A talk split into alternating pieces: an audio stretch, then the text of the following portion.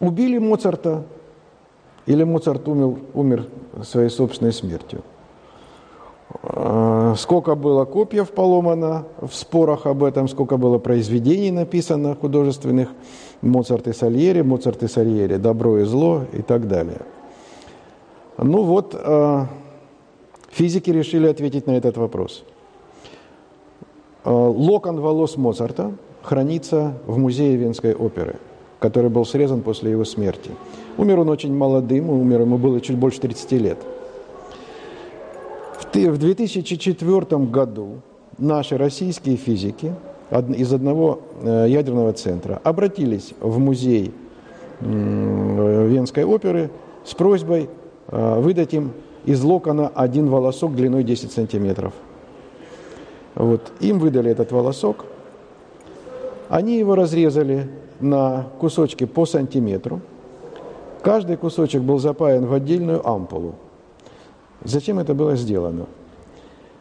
Мы знаем, э, с какой скоростью растет волос. Растет волос у человека примерно 1 сантиметр в месяц.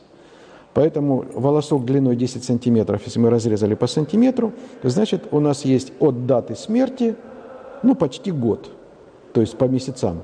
То есть каждый один сантиметр говорит нам о том, что этот волосок был вот э, там за месяц до смерти, за два месяца до смерти, за три месяца до смерти и так далее. Далее, каждая из этих ампул была помещена в мощный поток нейтронов. Э, это происходило в одном из атомных исследовательских реакторов. И использовался метод, э, этот метод носит название нейтронно-активационный анализ. Искали один из изотопов ртути – а, если а, человеческий волос, он обладает такой особенностью, что он накапливает вот все, что есть в человеческом организме, все есть в волосах тоже, и в том числе ртуть. И если бы э, э, Моцарт был бы отравлен ртутью, то ртуть, несомненно, бы содержалась бы в его волосах. Под действием нейтронов – а, стабильный изотоп ртути, ну, с очень малой концентрацией, естественно, захватывается стабильный изотоп, и изотоп образуется нестабильный изотоп ртути, который можно обнаружить по гамма-излучению, которое он дает.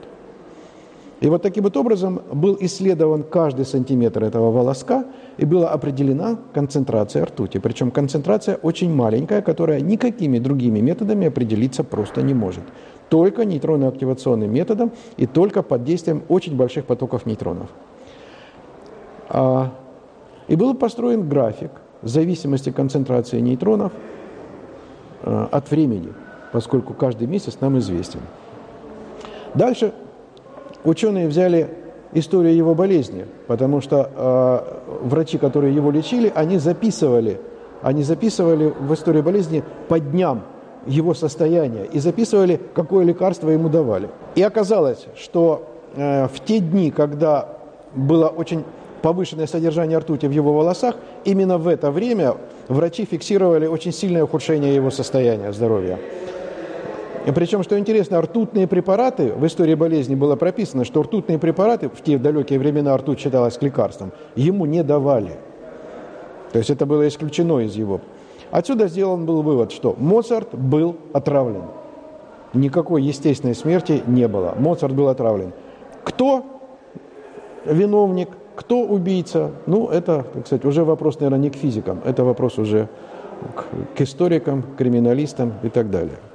То есть вот таким вот образом э, физики помогают устанавливать какие-то исторические факты. Таким образом было установлено, что, например, э, шведский король Эрик XIV, по-моему, если не ошибаюсь, э, когда его останки были вскрыты спустя 300 лет после его смерти – было установлено, что, оказывается, он тоже был отравлен своими наследниками.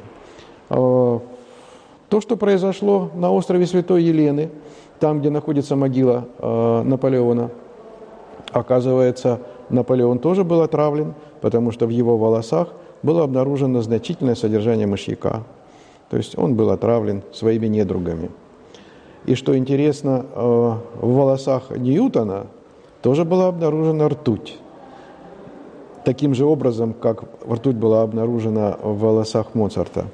Вот. Но Ньютон не был, конечно, убит, Ньютон умер естественной смертью, а то, что ртуть содержалась э, в его волосах после смерти, ну, это, в общем-то, останки его, остатки его увлечением алхимией. То есть Ньютон, кроме, кроме того, что он был физиком, он еще увлекался и алхимией. И вот это вот его увлечение, оно, а алхимики очень много работали с ртутью. Они хотели из ртути сделать золото. Он много работал с ртутью, и просто вот таким вот образом э, в его организме там были, были, были обнаружены пары ртути. Ну вот, наверное, вот так вот, как физики дописывают историю. Есть еще достаточно много разных других фактов, и я бы, наверное, порекомендовал зрителям, там, слушателям вот эту книжечку «Физики дописывают историю», автор Ваганов. Она есть, кстати, в интернете, в открытом доступе можно ее скачать. Здесь очень много подробно написано, очень много разных интересных фактов. Например, очень интересный факт. А, сколько могла бы стоить одноцентовая монета Соединенных Штатов? Оказывается, одноцентовая монета, некоторые одноцентовые монеты с очень хитрым содержанием меди, может стоимость доходить до 50 тысяч долларов за каждую.